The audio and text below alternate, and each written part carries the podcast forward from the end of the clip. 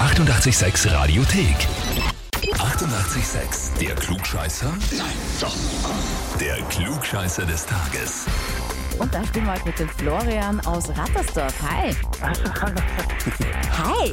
Pass auf, äh, wir haben eine E-Mail bekommen. Okay.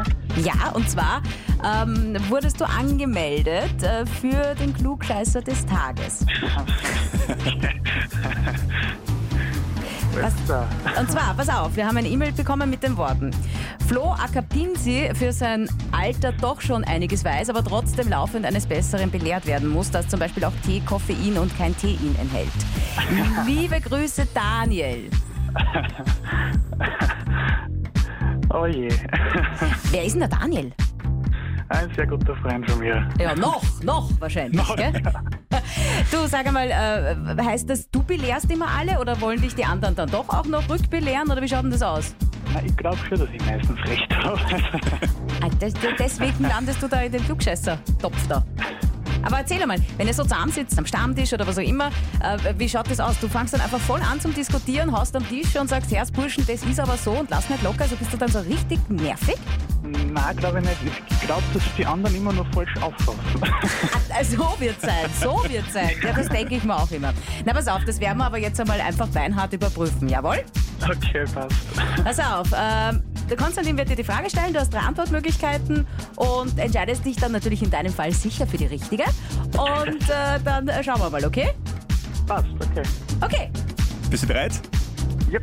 Passt, aufgepasst. Also es geht um den heutigen Freitag, den 10. Februar. Vor genau 160 Jahren, also am 10. Februar 1863, wurde das US-Patent US 376110A angemeldet von einem Herrn namens Allenson Crane. Das Ding, das er da entworfen hat, ist mittlerweile aus keinem öffentlichen Gebäude mehr wegzudenken und auch immer mehr Privathaushalte sind eben, ebenfalls damit ausgestattet und dieses Ding kann unter Umständen auch Leben retten im Ernstfall. Die Frage ist, um welches Ding geht's? Ist heute der Tag des Defibrillators? Geht's dabei um den Blitzableiter oder ist es der Tag des Feuerlöschers? Puh. Gute Frage. Äh, ich schätze mal, Na geh Flo, das warst du doch. des Feuerlöschers? Du sagst Tag des Feuerlöschers. Ja. Ja, Das ist es! Gratulation. Ach Gott, Liam, du bist du wirklich offiziell Klugscheißer des Tages. Du bekommst eine Urkunde, ein Heferl und boah, jetzt haben es die anderen aber wirklich äh, schwer mit dir. Jetzt kannst du es ihnen echt auf den Latz knallen. Geil. Jetzt ist es offiziell. Und vor allem ohne, ohne Tipps, sondern es kam direkt raus. Gratuliere. Das- Das Heferl nehme ich jetzt zu jedem Whisky-Testing mit und das ist nur mehr auf den Klugscheißer.